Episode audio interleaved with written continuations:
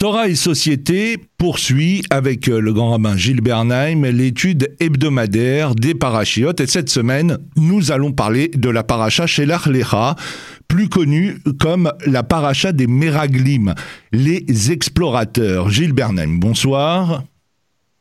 Bonsoir.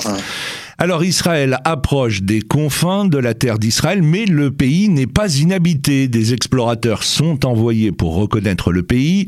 Ils reviennent dans le désert avec un manque de confiance en Dieu à l'exception de Josué et de Caleb. Un profond désespoir s'empare du peuple. Ils vont jusqu'à réclamer leur retour en Égypte. Dieu condamne toutes ces générations à finir leur vie dans ce désert au cours des 40 années jusqu'à ce que leurs enfants mûris puissent entrer dans le pays. Les révoltés essayent de pallier à la catastrophe en essayant de monter en Israël, mais sans succès. Après un rapide exposé du mode de sacrifice tel qui sera effectué après la prise de position du pays, la paracha rapporte l'incident d'un homme ramassant du bois le jour du Shabbat. Il est puni de mort, il expie en présence de toute l'assemblée. Et la paracha s'achève par l'ordonnance des franges, des tzitzit, qui doivent rappeler tous les commandements de Dieu pour les mettre en pratique. Voilà pour le résumé de cette paracha. Et on va commencer par euh, le début euh, de cette paracha, le problème essentiel qui est soulevé et l'erreur ou la faute des explorateurs. Ce sont euh, des princes des tribus d'Israël, ils sont euh, des grands hommes.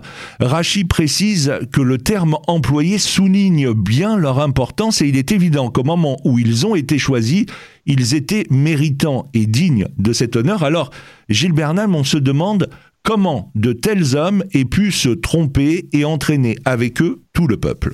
Ces hommes sont représentatif d'une dignité je dirais d'une autorité par tribu, par famille. Mais pour autant, ce ne sont pas des êtres d'excellence. Je veux dire par là que la plupart d'entre eux, à l'exception de Josué et de Caleb, se sont découragés. Mais ce mot découragé est présent depuis un bon moment dans la Torah. Ne serait-ce que dans la paracha précédente, dans Baalotra, où ils auraient dû normalement lever le camp et commencer, en se dirigeant vers la frontière nord, et commencer la conquête du pays. Mais là, ils se sont rendus compte qu'il n'y aurait plus de miracle et qu'il fallait avoir une armée, qu'il fallait valoir ériger une économie, autrement dit une police, autrement dit vivre la vie politique de tous les peuples devenus nations sur une terre, mais le vivre différemment, avec une vraie morale, une éthique euh, pérenne. Il n'était pas véritablement libre. On peut être libéré de l'esclavage d'Égypte, nous l'avons souvent dit, sans être libre, parce qu'on peut garder sa condition d'esclave, son besoin de se soumettre à quelqu'un d'autre, son besoin de se voir dicter sa conduite par quelqu'un d'autre, sans être capable d'avoir cette faculté de discernement en soi qui, grâce à la tradition d'Israël, grâce à la Torah, permet de devenir son propre maître, dès lors qu'on étudie et qu'on pratique rigoureusement. Et je pense que ces explorateurs se sont découragés une fois de plus parce qu'ils se sont rendus compte qu'il fallait être fort, il fallait avoir confiance en Dieu, sans compter sur son miracle, mais simplement se comporter bien. Le miracle n'est pas donné comme ça, sinon c'est plus un miracle c'est un, je dirais, c'est un, c'est un allié de guerre. Non, le miracle survient lorsque l'on fait tout pour l'avoir, mais sans savoir comment il se produira. Donc on ne demande qu'une seule chose à Israël, c'est de bien se comporter, de pratiquer la, la mitzvot et d'étudier la Torah orale. Manifestement, ces hommes, comme tant d'autres en Israël à cette époque, vivent dans le temps court, où c'est possible ou ce n'est pas possible. Entre les deux, tout faire pour résorber l'écart entre l'impossible et le possible nécessite du temps, de l'intelligence, de l'autorité partagée et je dirais un vrai sens de la liberté qui sait se mettre à l'épreuve de la contrainte pour mesurer ce dont il est capable et pour qualifier son propre désir d'advenir en tant que peuple choisi. C'est tout cela qui a manqué à ces hommes. Hmm. Rav euh, Horowitz, euh, le Shla, sur ce sujet, a rassemblé tous les débats qu'il a trouvés chez les grands commentateurs et il pose 13 questions auxquelles il apporte parfois des réponses assez surprenantes. Et parmi ces questions, on peut en révéler quelques-unes. Euh, alors, euh, euh, très rapidement, quelle faute les explorateurs auraient-ils accompli en demandant de partir examiner la situation sur le terrain, puisque Moïse lui-même leur donne une liste de missions à y réaliser et de points sur lesquels ils auront à présenter leur rapport. Est-ce qu'on peut les accuser de faire un rapport terrifiant alors que Moïse leur a demandé de rapporter les choses telles qu'elles sont. Peut-on leur reprocher ce rapport euh, qui a démoralisé le peuple alors que Moïse lui-même abonde dans ce sens? C'est dans euh, Devarim euh, chapitre 9 verset 1 où il dit Écoute Israël, tu franchis maintenant le Jourdain pour aller déposséder des nations plus grandes, plus puissantes que toi, aux villes importantes dont les remparts touchent le ciel, une peuplade nombreuse et géante. Alors, cette première question qui appelle une interprétation classique, celle du Ramban, d'Ibn Ezra et d'autres, il faut bien comprendre une chose. Ce que Dieu a demandé, c'est Shelach lecha, envoie pour toi. C'est-à-dire que toi, Moïse, tu dois envoyer ces messagers, ces explorateurs, qui te feront à toi, Moïse, un rapport. Or, les explorateurs n'ont pas fait un rapport à Moïse. Ils ont fait leur rapport à Israël directement. Il suffit de regarder le texte. Autrement dit, ils sont passés au-dessus de la tête de Moïse. Là est leur faute. Qu'ils aient été paniqués, qu'ils aient vu un danger insurmontable. Possible. Ceci étant, ils n'ont dit que ce qu'ils ont vu et que ce qu'ils ont ressenti. Mais s'ils l'avaient dit à Moïse, eh bien Moïse aurait été ce médiateur entre la parole des explorateurs et Israël, de manière à ce que la vérité ne détruise pas Israël. La génération des explorateurs n'est pas entrée en Israël. Pourquoi? Parce qu'ils sont trop faibles, trop fragiles. Ils ne peuvent pas entamer une conquête avec une, éthique respectable. Ils sont trop faibles, c'est-à-dire qu'ils s'effrayent, ils paniquent. Et un peuple qui panique fait n'importe quoi. Soit il retourne, il fuit la réalité et retourne là d'où il est venu, par exemple en Égypte. Soit il se jette euh, incommensurément dans les bras d'un démagogue, d'un dictateur. C'est ce qui va arriver très vite avec Korar, qui est la paracha suivante. On voit ici combien les explorateurs, plus exactement ces dix princes, ont joué la politique du pire, celle qui consiste à dire la vérité à ceux qui ne peuvent pas l'entendre.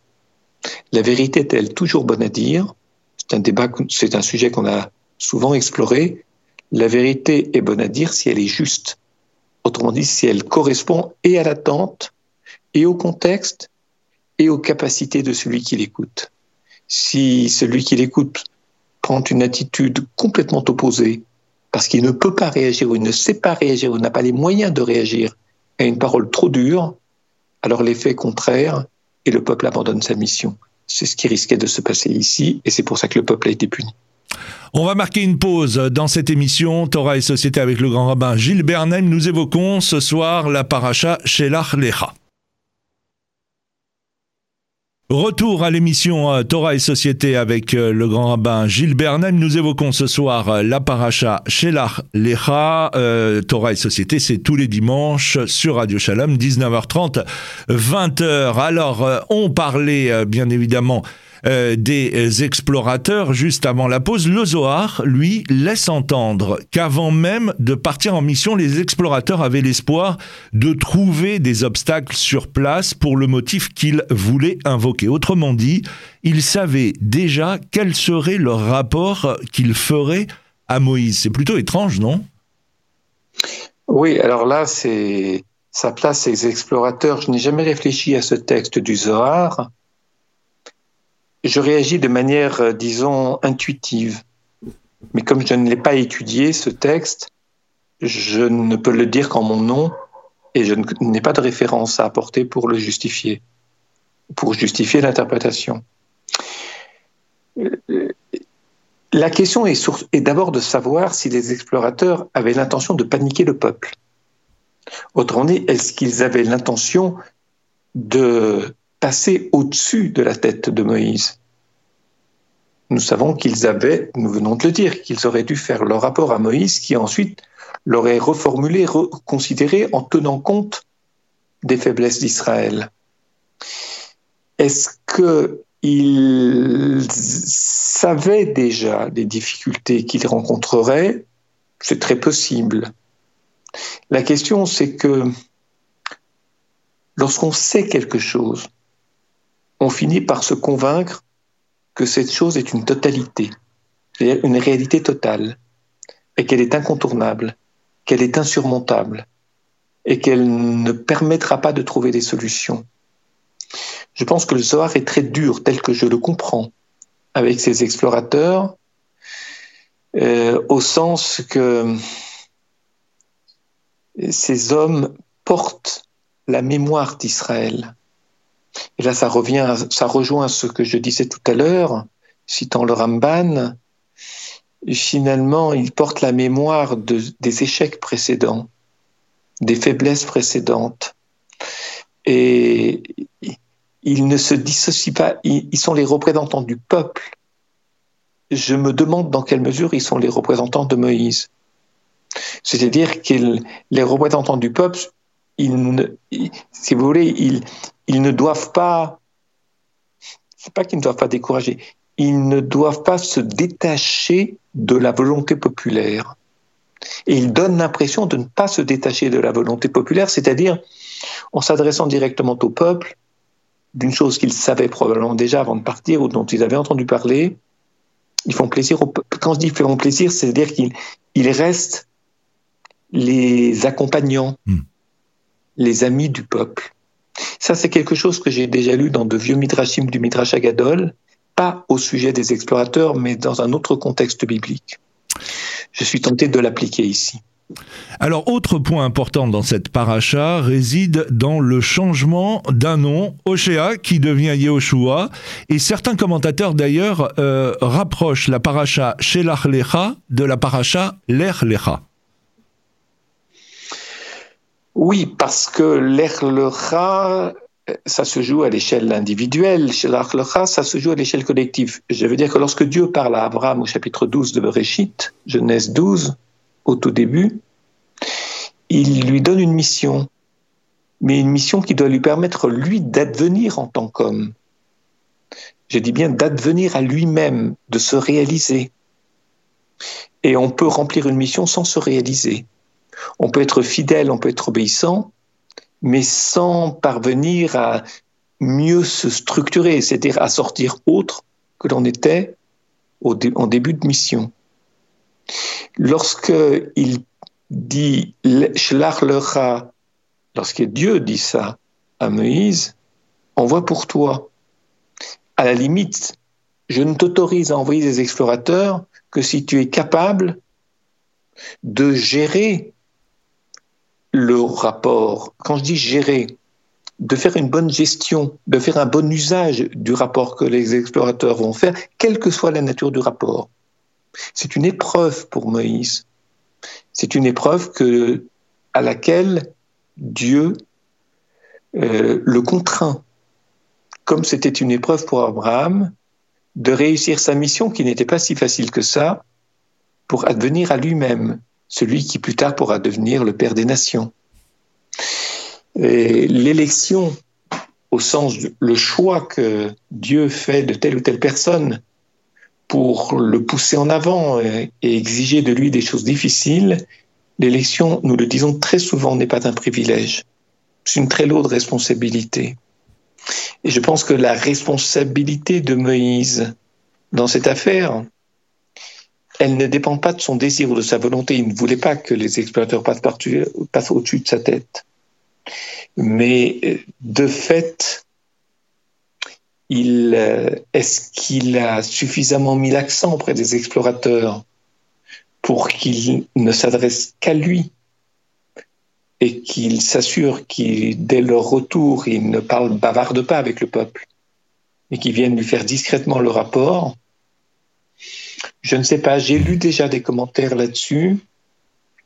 Ce n'est pas une faute, euh, Moïse ne peut pas être tout le temps et partout, mais euh, il, ne peut plus rien faire ensuite.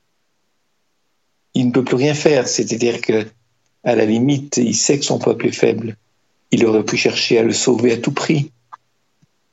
Il ne l'a pas fait. Ou en les cas, il ne peut pas le faire ici. Parce que il n'a pas pu remplir sa mission jusqu'au bout. Et il a conscience aussi de, non pas de sa faiblesse, mais du fait que il a été pris, euh, en dépit de son désir, il a été pris à contre-pied et contre sa volonté.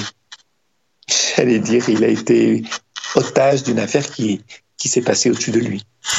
Alors, le Rav Léon Ashkenazi, dans son commentaire sur cette paracha, indique euh, on doit remarquer qu'au moment le plus important où Israël doit lui-même décider de son destin, les grands d'Israël risquent de succomber à la tentation du découragement et de l'autodestruction et s'oppose à Moïse, on vient de le dire, porteur du projet de cette histoire dans toutes ses dimensions, à la fois religieuse, nationale, morale, spirituelle et politique. Et le Talmud, en interprétant une des expressions employées dans le rapport des explorateurs, nous montre qu'il s'agit d'un découragement moral, d'un fléchissement de l'espérance, d'une perte de la foi, cette même foi qui leur avait donné le courage au peuple d'Israël de sortir d'Égypte elle-même.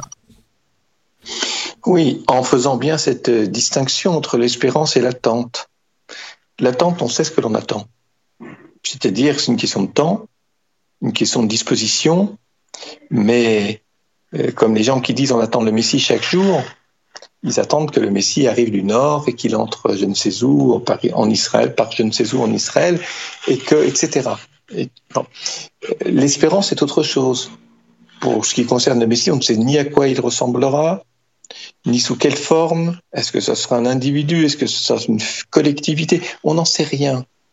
C'est très subtil, très complexe. Ceci dit, il faut rester disponible à toutes sortes d'hypothèses, de manière à ne pas voir venir le Messie et ne pas se rendre compte de sa présence. Donc ne pas l'accueillir. C'est ça qui est compliqué.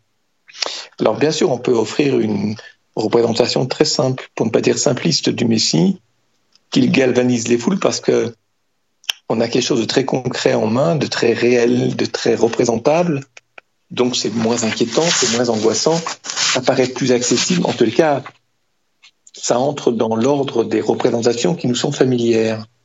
Mais si on ne sait pas sous quelle forme une chose va se présenter, mais qu'on doit s'éduquer et éduquer les autres pour que toutes sortes d'hypothèses plausibles puissent être retenables. Et donc, euh, je dirais que nul d'entre nous ne manque la perception, l'observation des signes qui annoncent le Messie. C'est une opération qui est beaucoup plus difficile et je pense que pour répondre à votre question, c'est aussi ce qui se passe avec Moïse, c'est-à-dire qu'il y a un fléchissement dans l'espérance, parce que pour être attentif à des tas de signes qui peuvent être contradictoires, il faut être nombreux, on ne peut pas le faire tout seul. Et donc, euh, il faut que le peuple soit associé à la démarche de Moïse. Et il faut que les médiateurs, c'est-à-dire les princes, jouent le jeu. Et quand je dis jouent le jeu, pas seulement celui du oui ou du non, de l'absence ou de la présence, mais qu'ils éduquent le peuple. Et là, il y a une faille, et c'est cette faille qui fait que la génération, du, la génération des explorateurs n'entrera pas en Israël. Les, les, princes, les explorateurs en sont lourdement responsables.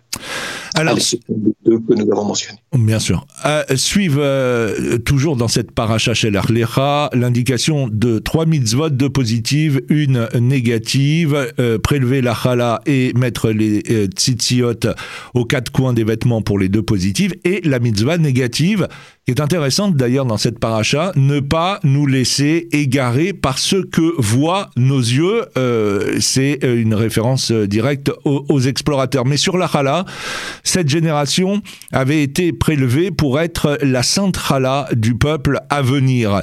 Et en effet, plusieurs commentateurs développent alors la conception d'Israël comme Réchit, le début de, de même que Rachi l'avait fait sur le premier verset de Bereshit.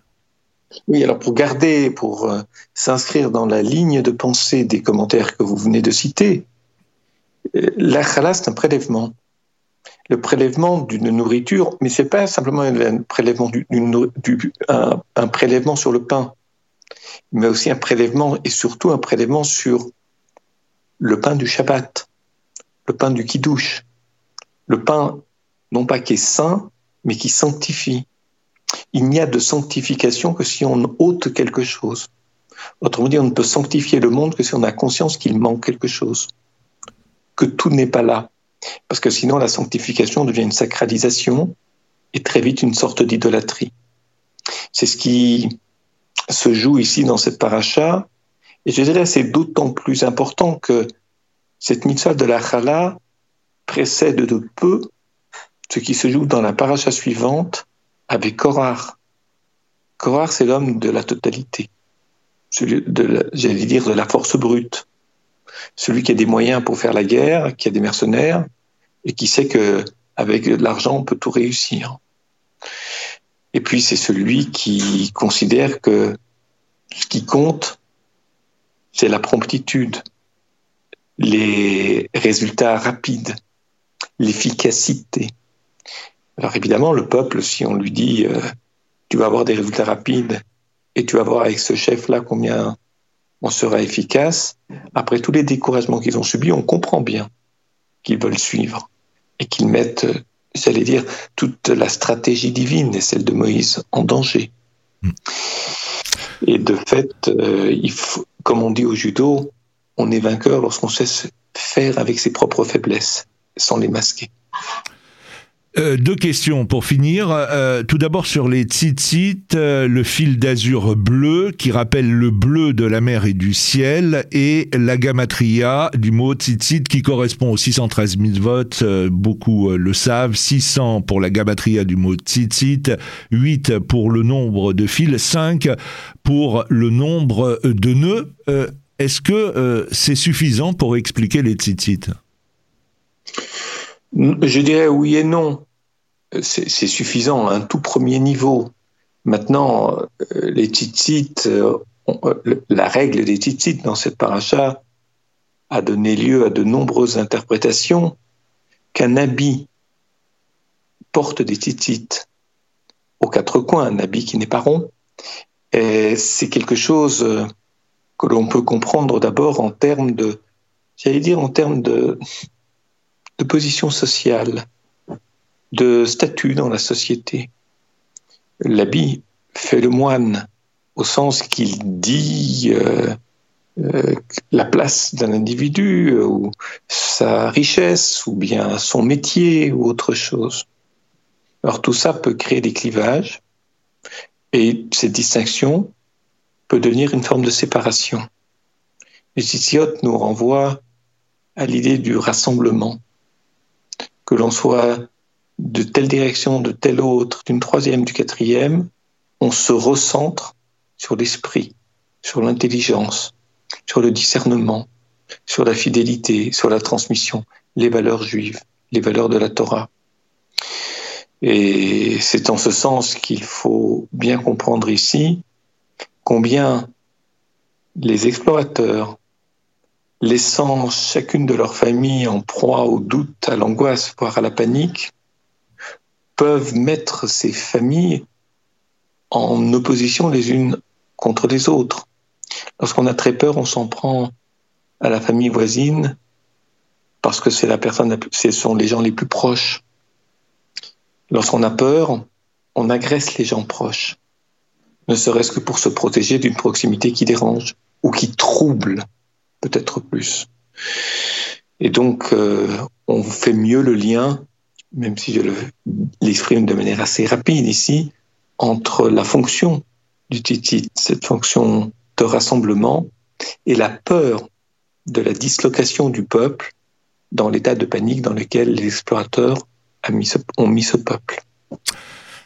Dernière question, euh, la paracha évoque aussi la lapidation hein, d'un homme qui a ramassé euh, du bois le jour euh, de Shabbat. je l'évoquais au début de cette émission, mais avec un peu de recul, Gilles Berdam, on peut se poser la question de savoir pourquoi cette paracha part un peu dans tous les sens. Elle part dans tous les sens, je dirais, il y a un désarroi. Je veux dire, il y a un désarroi. Le peuple est dans le désarroi. Il est en désarroi depuis le début du chapitre 11 de Baalotra, dans le livre des Nombres. Et ce désarroi va continuer avec Korach va continuer avec l'épisode de la vache rousse, avec l'épisode de la, avec l'épisode de la mort de Myriam et la mort d'Aaron, avec le prophète Bilam. Nous sommes dans, j'allais dire, dans les très hautes eaux du désarroi, dans cette partie centrale du livre de Bamidbar. Et ce désarroi fait aussi que les lois sont données non pas n'importe comment, mais au compte-goutte. À chaque situation de désarroi, à chaque moment de désarroi, une loi est donnée comme une forme, non pas de remède, mais je dirais comme, comme une sorte de vaccin. On inocule un petit peu de la peur, on inocule un petit peu de, du manque, c'est-à-dire de l'insuffisance, on l'inocule pour se familiariser, puis ensuite trouver le remède qui permet de s'en débarrasser. Et cet état de c'était ce que, je viens d'appeler le désarroi appelle aussi ce que l'on sait depuis toujours, c'est que le livre de Bamidbar est un livre très désordonné. C'est-à-dire que la, la, chronologie est très difficile à reconstituer. Ne serait-ce que parce que après Bamidbar, il y a le livre de Devarim. Et le livre de Devarim se situe d'emblée dans la dernière année de la traversée du désert et de la vie de Moïse. Donc entre la fin de Shemot le début du livre de Bamidbar, qui est au début de la deuxième, qui rappelle la chronologie des faits à partir du début de la deuxième année, on bascule dans la quarantième sans que les signes, c'est-à-dire sans que les marqueurs, sans que les informations chronologiques ne nous soient délivrées. C'est ce que j'appelle le désordre, pour des raisons qu'on ne peut plus analyser en cette fin d'émission, mais qui dit désordre dans le déroulement des faits, dit aussi désordre intérieur. Et ça, c'est une chose qu'il faut rappeler. Juste un petit mot, Pierre, si vous le permettez. Dans le cadre du Bet Midrash Nashim de la Maison d'études au féminin, a lieu le dimanche 6 juin 6 juin de 14h à 17h par Zoom toujours. Et il suffit de, pour trouver le Zoom de regarder le site de l'EJAF, E-J-A-F, E-J-A-F, EJAF, études juives au féminin. Il y a le séminaire mensuel du dimanche après-midi, cette fois-ci de 14h à 17h, à la recherche des traces du judaïsme et de sa transmission dans les différentes communautés du monde. Et le thème de ce dernier dimanche de l'année universitaire, nous sommes en juin, le judaïsme d'Alsace, une particularité dans le judaïsme de France. Il y aura trois interventions, une de Janine Elkoubi, une de Rosine Cohen et l'autre et la dernière de Joël Bernheim, qui est la directrice du Bet Mitrash de l'étude juive au féminin. Et donc, euh, il suffit de regarder sur le site pour pouvoir s'inscrire ensuite et participer par Zoom à cet après-midi d'études. Gilles Bernheim, euh, merci d'avoir été avec nous euh, sur Radio Shalom, Torah et Société, tous les dimanches, 19h30, 20h, et on se donne bien évidemment rendez-vous la semaine prochaine. Bonsoir. Bonsoir.